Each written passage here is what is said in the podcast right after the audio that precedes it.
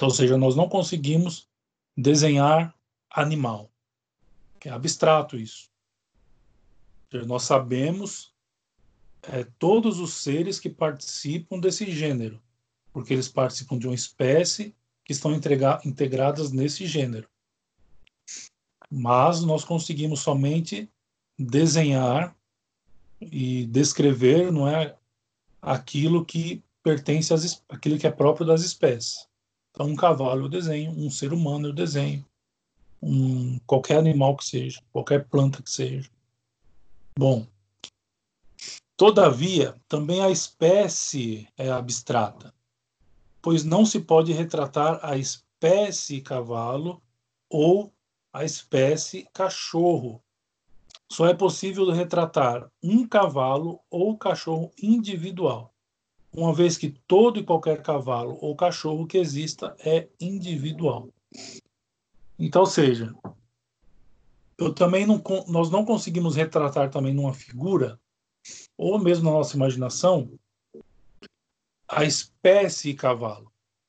Quando nós vamos retratar qualquer, qualquer animal, mesmo que a espécie seja menos abstrata do que o gênero, ainda assim nós vamos retratar é, seres individuais.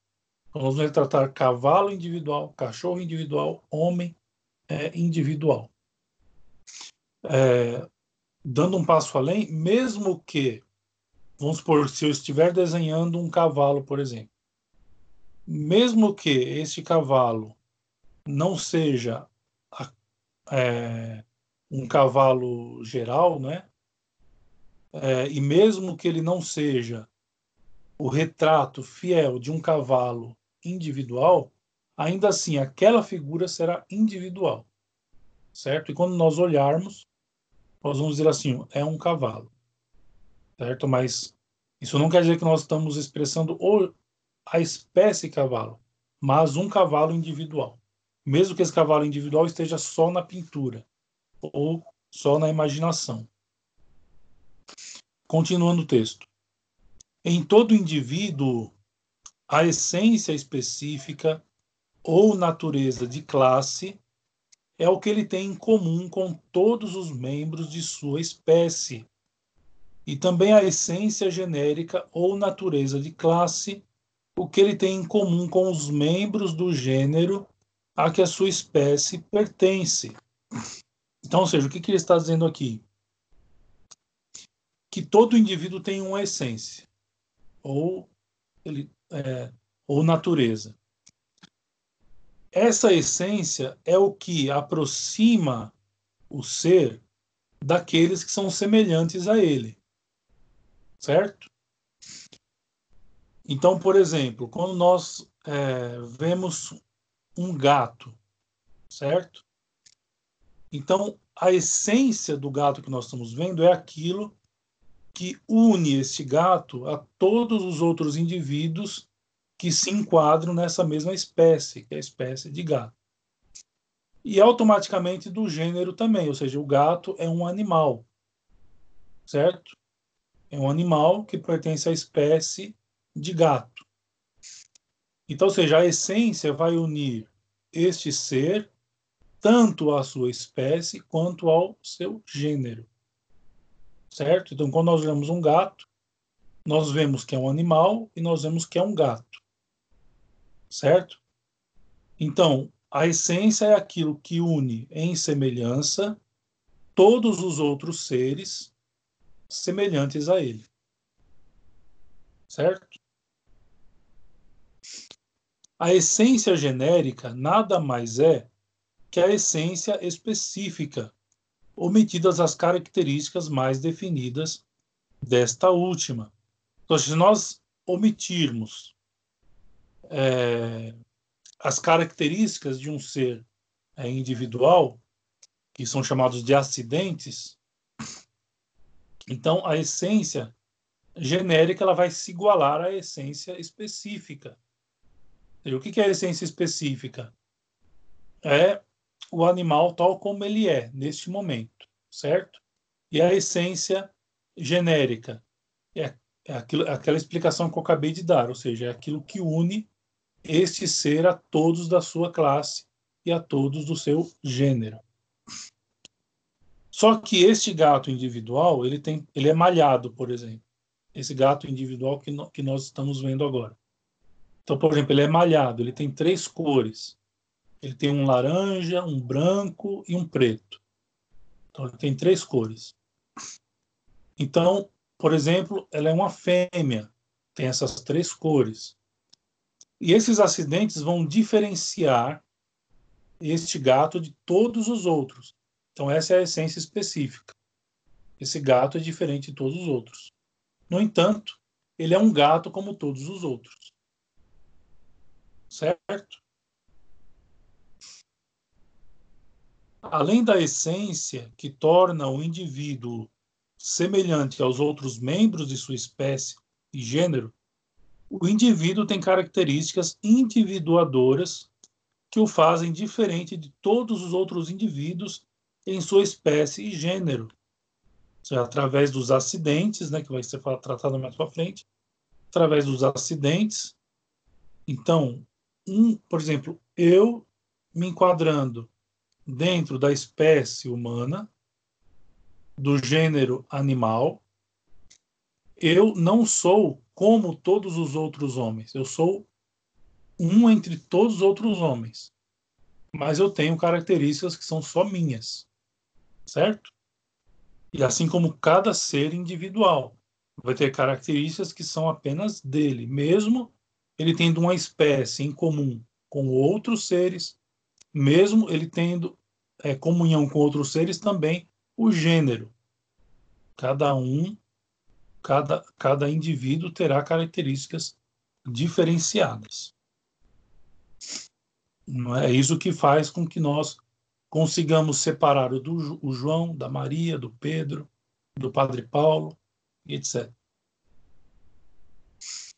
É, não confundir agregado, grupo qualquer de indivíduos, com espécie ou gênero. Nós já vimos o que, o que, que é, é um agregado, né? ou seja, é, são várias coisas unidas, independente do seu gênero e espécie.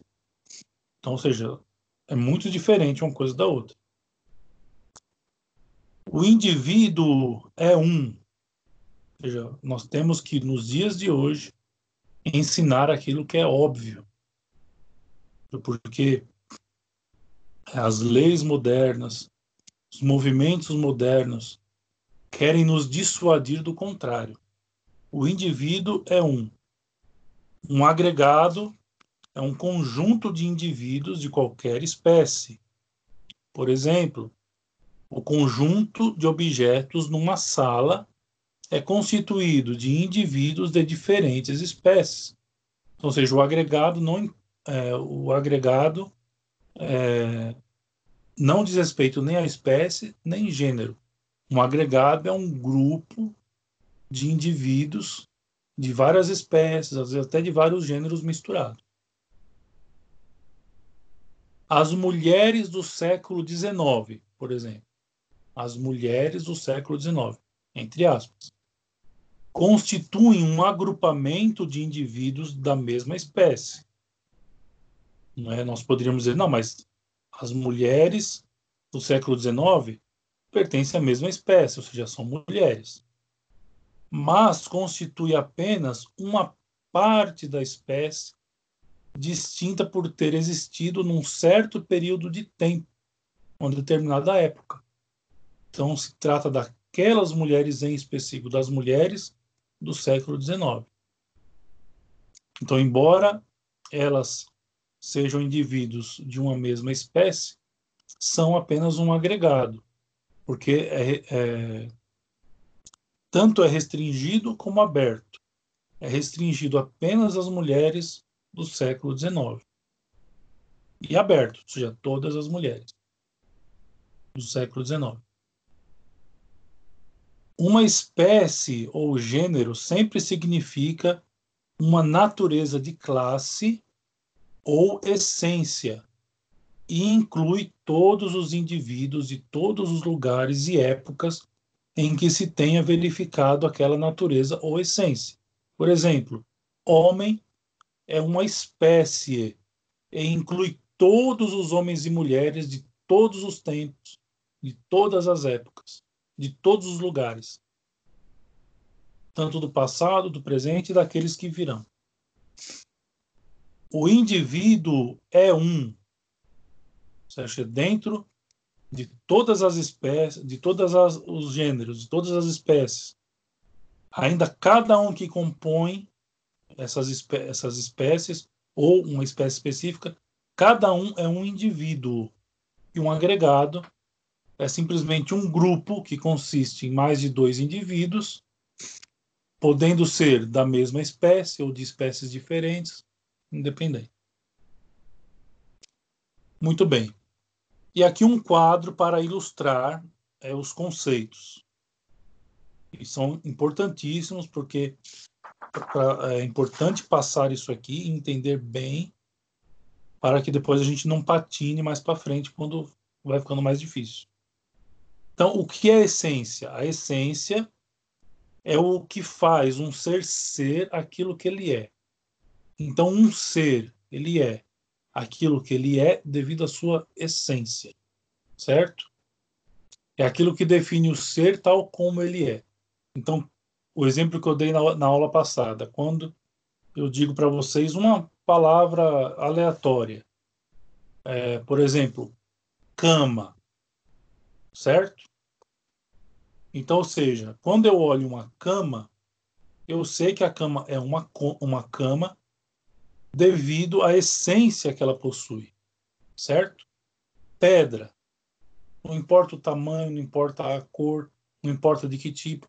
Quando eu falo pedra, nós sabemos o que é pedra pela essência que ela tem, certo? Então a essência é aquilo que faz a coisa ser o que ela é. Espécie. O que, que é espécie? Espécie é uma classe composta por indivíduos que têm em comum a mesma essência específica. Então, isso é espécie. Então, por exemplo, homem. O homem é uma espécie. Todos os homens participam da mesma essência de homem certo? E como participam da mesma essência de homem, comungam entre si aquilo a espécie homem.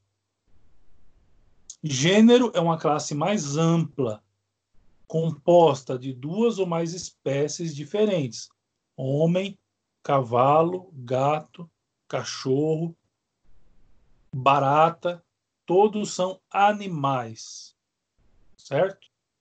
Então, todas essas espécies pertencem é, ao gênero chamado animal. Agregado é um grupo que consiste de dois ou mais indivíduos.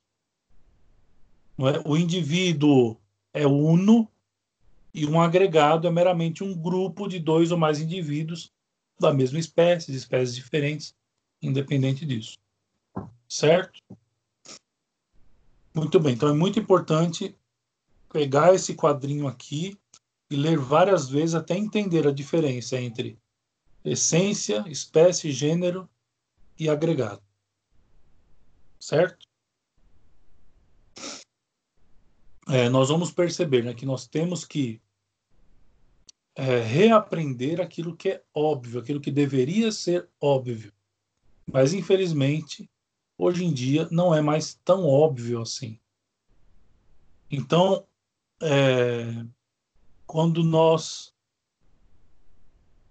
quando nós vemos, por exemplo, uma, uma discussão inútil, né, dizendo assim que a, o professor não pode mais corrigir o aluno. Surgiu uma conversa assim um tempo atrás. Os professores não podiam corrigir mais o aluno se ele cometesse algum erro de português, por exemplo, de ortografia. Não pode. Por quê? Porque o aluno tem a sua verdade, tem a sua verdade individual. Então imagina só, as coisas elas não podem mais ser nomeadas daquilo que elas são de fato. Isso é um absurdo. Um absurdo completo que vai contra a essência, contra a espécie, contra o gênero e até mesmo indefine se este ser, se esse indivíduo de quem nós estamos falando é, está dentro de um agregado de indivíduos. Não, você não pode mais corrigir o aluno. É, quando, ele, quando ele define um ser com uma palavra é, diferente daquilo que se convencionou. Não pode mais.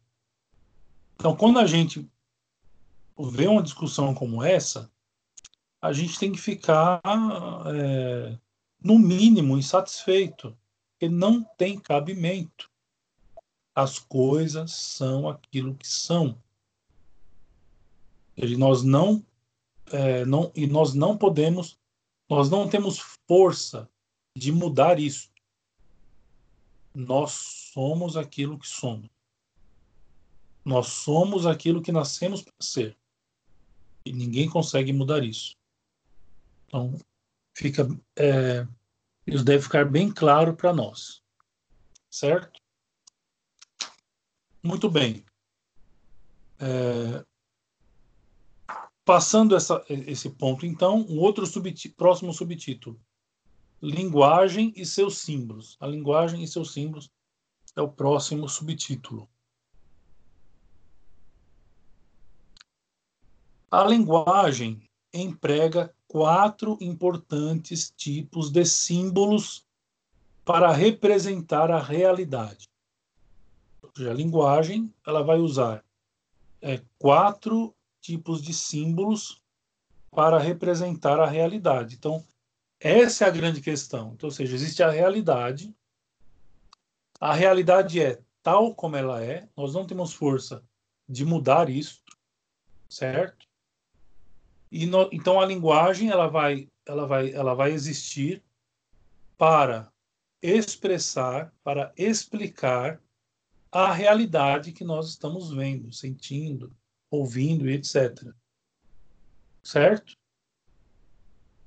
Então, não é o oposto, não é a realidade que tem que se adequar é, à linguagem que nós estamos usando.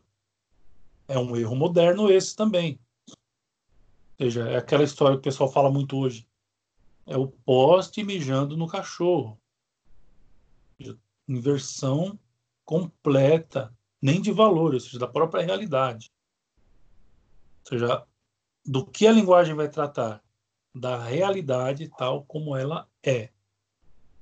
Isso deve ficar muito claro para nós.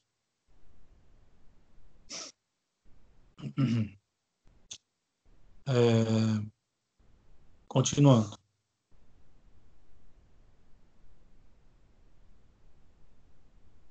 Então, dois desses tipos de símbolos é, são para simbolizar o indivíduo e dois para representar a essência que é comum a todos os membros de uma classe, certo? Então, dois desses símbolos são para simbolizar o indivíduo e dois para representar a essência, que é aquilo que é comum não é, de, uma, de uma classe inteira. Continuando, a linguagem pode simbolizar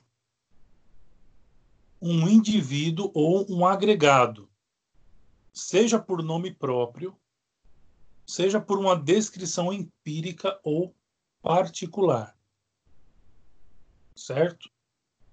Uma descrição empírica ou particular é o nome comum ao qual se soma um definidor que limita a sua aplicação a um indivíduo ou grupo particular.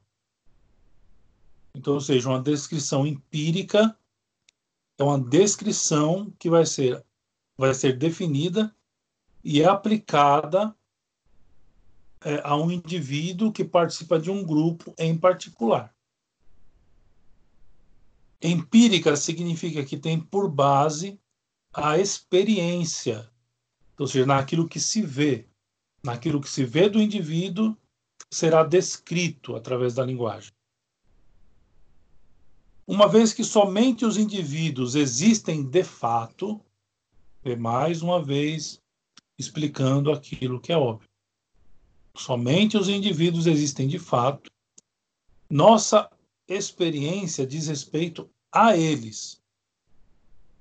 Através de todo este livro, o termo empírico é usado com referência ao nosso conhecimento dos indivíduos como tais. Então, quando falar aqui de empírico novamente, nós vamos entender que o texto está falando do conhecimento que nós temos dos indivíduos enquanto tais. Então, quando eu falo para vocês é mesa, veja, vocês então têm o conhecimento de um indivíduo que se chama mesa, que pertence a uma espécie, que pertence a uma classe, certo? É claro que de imediato nós não fazemos esse tipo de, é, de divisão na nossa cabeça. Mesa, pertence a, um, a uma espécie, que pertence a um gênero. Nós não fazemos esse, esse tipo de, de divisão na nossa cabeça. Nós simplesmente conhecemos o indivíduo mesa. Gato. Nós sabemos o que é um gato. Nós conhecemos o indivíduo gato. Certo? Muito bem. E aqui mais uma ilustração. Um nome próprio tal como Machado de Assis, que é o nome de uma pessoa, ou Curitiba, que é o nome de uma cidade, Dia da Pátria, Estados Unidos, Brasil, Senado, católicos, mar Mediterrâneo, pode simbolizar o indivíduo ou um agregado. Machado de Assis, por exemplo, é um indivíduo certo? É, uma descrição empírica ou particular, tal como o atual gerente da loja, este computador, a mulher que estava histérica, ou seja, todas, né? É. Desculpe a brincadeira. A mobília desta casa, ou deste cômodo, também pode simbolizar o indivíduo ou um agregado, certo? Então veja, a descrição empírica ela descreve o indivíduo. Então, é, os, por exemplo, no caso aqui, né, a mobília desta casa. Então são vários indivíduos, está descrevendo, certo? É, o atual gerente da loja, então seja uma pessoa, um indivíduo particular tirando, é, passando da ilustração, seguindo o texto normalmente. Se a linguagem não pudesse simbolizar o indivíduo, seria impossível designar pessoas, lugares ou épocas em particular, ou qualquer outra coisa. Viveríamos num mundo extremamente inconveniente, ou seja, porque a linguagem seria impossível não seria possível conversar com as pessoas se nós se a linguagem não pudesse simbolizar é, o indivíduo, né? ou no caso, os indivíduos. Por outro lado, se a linguagem simbolizasse apenas o indivíduo, as pessoas estariam em situação pior ainda. Cada palavra seria um nome próprio e então seria necessário dar um nome próprio diferente a cada objeto de que se falasse. E não apenas a pessoas ou lugares, mas tudo. Imagina se comunicar apenas com nomes próprios, não é? Uma imaginação assim é um absurdo. Então, ou seja, o que, que, que a pessoa queria dizer se, vamos supor, se a pessoa é, dissesse, olha, minha mãe fez o almoço hoje certo? Então, só nomes próprios. Mãe, almoço. Ou seja, você disse o quê? Então, seria muito inconveniente viver no mundo, tanto se não pudesse simbolizar o indivíduo, mas como é, não é, podendo apenas é, simbolizar o indivíduo. Já são dois extremos, né? Não, haver, não haveria verdadeira comunicação nem para um extremo, nem para o outro. Ninguém entenderia o outro, exceto aqueles que compartilhassem através das mesmas e simultâneas experiências sensíveis do conhecimento daqueles mesmos e idênticos objetos descritos. Então, ou seja, é, eu e minha irmã, nesse exemplo que eu dei, não é? eu e minha irmã compartilhamos do almoço que minha mãe fez. Então, somente nós nos entenderíamos. Eu não poderia, não conseguiria transmitir para vocês que minha mãe fez o almoço hoje, por exemplo. Assim, a linguagem de cada cidadezinha, de cada família, seria diferente e ininteligível para os de fora do grupo. O leitor já deve ter tido experiência similar quando três ou quatro amigos trocam reminiscências de uma experiência da qual não participou. Então, ou seja, a gente já acha estranho.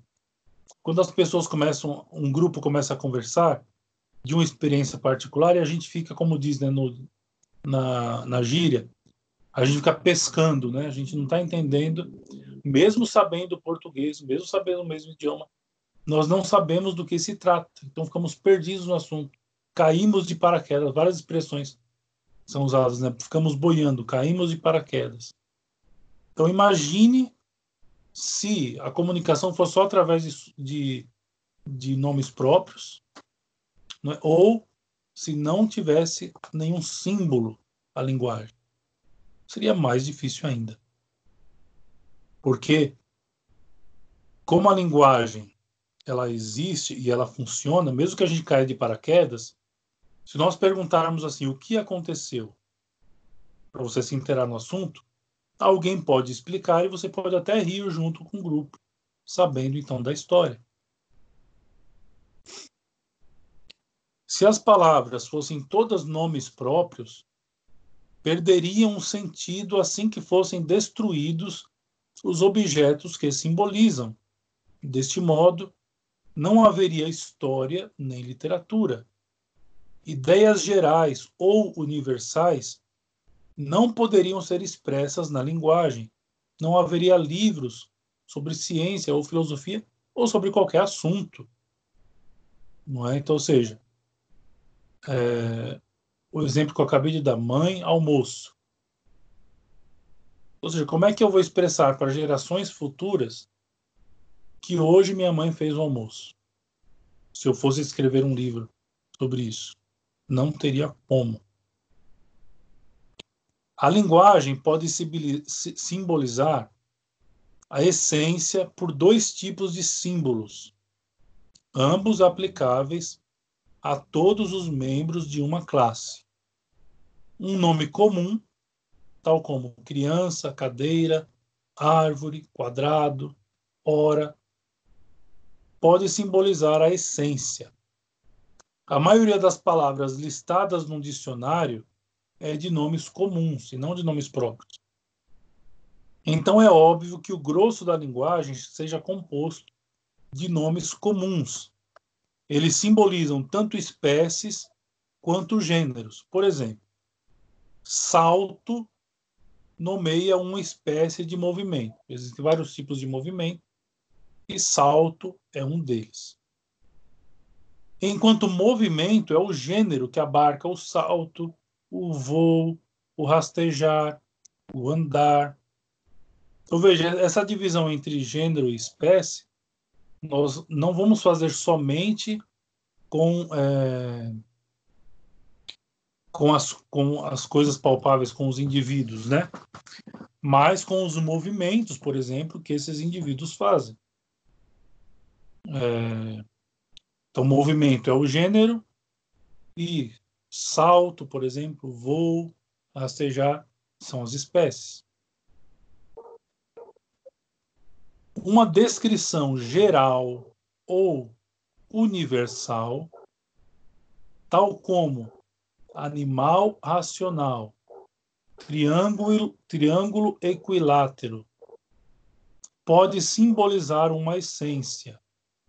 Uma descrição geral é a mesma toda feita de nomes comuns, como as descrições de cada palavra nos dicionários. Então, tem a palavra no dicionário e tem a descrição do que aquela palavra significa.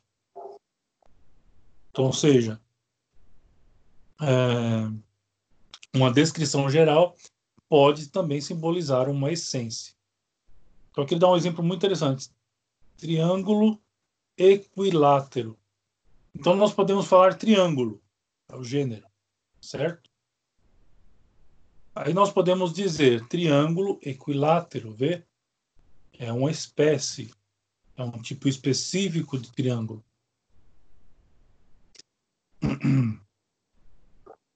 O animal racional, que é o homem. Palavras que não representam realidade alguma não são símbolos elas são apenas palavras vazias de sentido, ou seja, elas podem até existir, palavras que não representam a realidade. Elas existem, elas, essas palavras podem até existir, mas elas são vazias de sentido, não significam nada. O nome próprio ou uma descrição empírica devem simbolizar um indivíduo ou um agregado existente de fato no passado ou no presente ou na ficção, onde há personagens, lugares criados pela imaginação, que acabam também se tornando indivíduos, seres, essências imaginativas. Porque a gente pensa assim, ah, mas então não pode mais criar livros de ficção porque você não está tratando da realidade? Sim, porque você está tratando da realidade, da realidade chamada realidade imaginativa.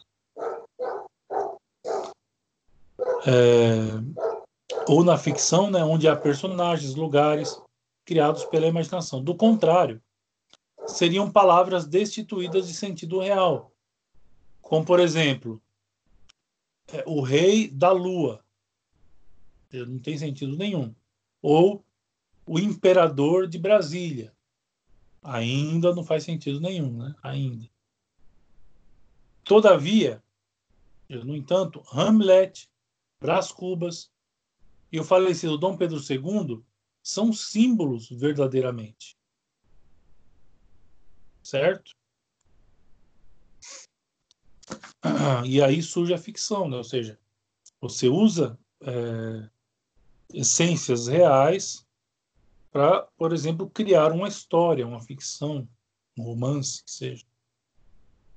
Por exemplo, Tolkien, né, que criou O Senhor dos Anéis, O Hobbit.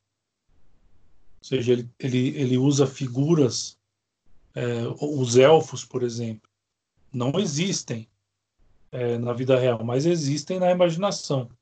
E percebam, por exemplo, que os elfos, na verdade, são homens, né? Se o, a imaginação do Tolkien criou esses seres, é, então é um, é um ser, um ente, são entes imaginativos, mas que têm semelhança com a realidade e acabam quando quando é criado quando é criada a ficção acaba se tornando né, um ente, um ser imaginativo. Um nome comum ou uma descrição geral deve representar uma essência ou uma natureza de classe que é intrinsecamente possível, ainda que não precise necessariamente existir. Certo? Então, é, por exemplo, a descrição geral. O homem é um animal racional. Certo? Essa é uma descrição. É, que é objetiva, é, que expressa, que, perdão, que, que representa algo que é intrinsecamente possível e real nesse caso, o homem é um animal racional. Agora, ela não precisa necessariamente existir. Pode ser um fato da imaginação. Então, por exemplo, quando o Tolkien descreve o que são os elfos, certo? Os elfos são seres inteligentes que habitam as florestas, etc. Bom, eu não sei, não me lembro agora qual é a definição que ele usa. Mas qualquer que seja, ou seja, os, os elfos não existem. Ou seja, mais dá para se descrever geralmente, de modo geral, esses seres. De outro modo, seria absolutamente destituído de sentido, tal como um círculo quadrado, como eu falei. Quando a gente imagina um elfo, a gente imagina um indivíduo parecido com um ser humano, ou seja, nós pegamos elementos que já que existem no mundo físico e criamos esse ente imaginativo. Agora, imagina um círculo quadrado ou um quadrado triangular. Já não tem sentido. É igual a bola quadrada do, do, do, do Kiko, do Chaves, né? Não obstante, os símbolos apresentados a seguir são símbolos verdadeiramente, pois expressam algo concebível. Uma sereia, por exemplo. Então, ou seja, não existe sereias. Pelo menos até onde nós sabemos, não existem. Mas é algo concebível. Uma vaca roxa, por exemplo naturalmente hoje. Um habitante de outro planeta, um extraterrestre. Um polígono regular de mil lados. Então, imagina. É, nós nunca vimos de fato um polígono de mil lados. Mas assim, é possível imaginar. É um polígono, então pode ter quantos lados forem. Um elefante cor-de-rosa. E assim por diante seja, são coisas que de fato não existem, mas são plenamente concebíveis. Assim também são os símbolos que demos como exemplos de essência, de natureza, de classe, de uma espécie ou de um gênero.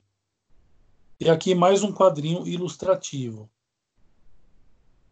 A linguagem que simboliza um indivíduo ou um agregado de indivíduos. Então, aqui está explicando a linguagem e os seus símbolos, dizendo que existem é, é, quatro tipos de símbolos para representar a realidade. Então, são os nomes próprios, a descrição particular, os nomes comuns e as descrições gerais e universais. Então, aqui está o símbolo, está o quadrinho que ilustra isso. Então, a linguagem que simboliza um indivíduo ou agregado de indivíduos é a linguagem que expressa os nomes próprios ou as descrições particulares ou empíricas. E a linguagem que simboliza a essência, os nomes comuns e as descrições gerais ou universais. Certo? Muito bem. Para não ficar muito pesado, é, porque é um assunto denso, então nós paramos por aqui. Aconselho que releiam o texto, gravem, como tem esse, esses quadrinhos, essas ilustrações aqui, e resumindo né, o, o texto, seria até importante decorar esses, esses pontos. Quanto mais a gente decorar e entender o, o conteúdo, mais nós vamos entender por que, que nós temos que entender essas coisas. Alguns já devem estar entendendo, mas existe um motivo pelo qual a gente tem que entender essas coisas, se nós queremos educar bem as crianças. Certo? Muito bem, então vamos continuar na próxima vez do subtítulo chamando Criando Símbolos da Realidade. E eu abro para perguntas. Quem quiser fazer uma pergunta, fique à vontade.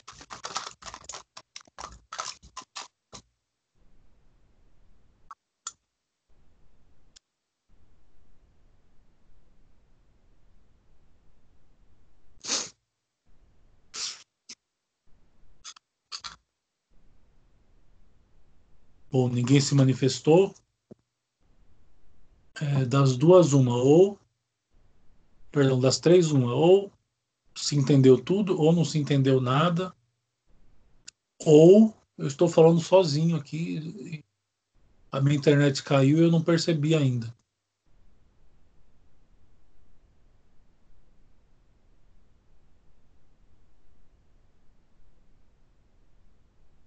Muito bem, então. Podemos terminar com uma oração. Ave Maria, cheia de graça, o Senhor é convosco. Bendita sois vós entre as mulheres, e bendito é o fruto do vosso ventre, Jesus. Santa Maria, Mãe de Deus. Rogai por nós, pecadores, agora e na hora de nossa morte. Amém. Amém. Em nome do Pai, do Filho e do Espírito Santo. Amém. Boa noite a todos, obrigado pela atenção. Quinta-feira nós voltamos, se Deus quiser. Deus abençoe a todos. Muito obrigado, Padre. Salve Maria. Boa noite. The.